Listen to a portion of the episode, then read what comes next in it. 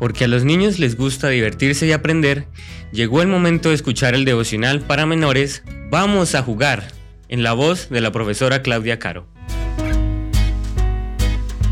Muy buenos días mis niños, ha llegado la matutina de menores.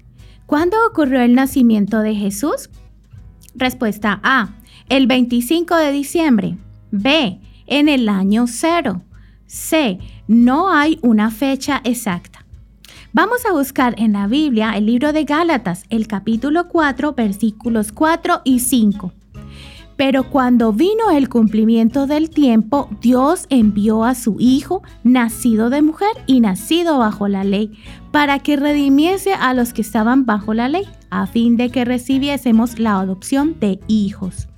¿Te gustaría saber qué día es el cumpleaños de Jesús?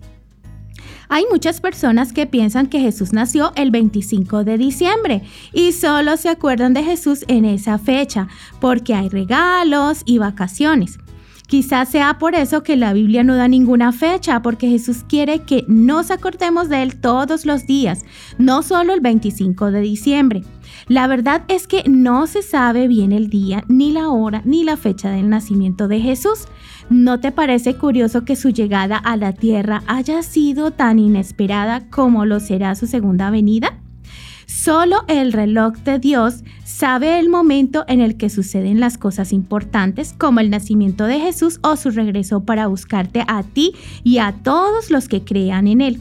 Sin embargo, Dios nos dejó por escrito en la Biblia muchas pistas para que estemos preparados antes de que sucedan las cosas importantes. ¿Sabes cuáles son esas pistas? Son las profecías y las promesas.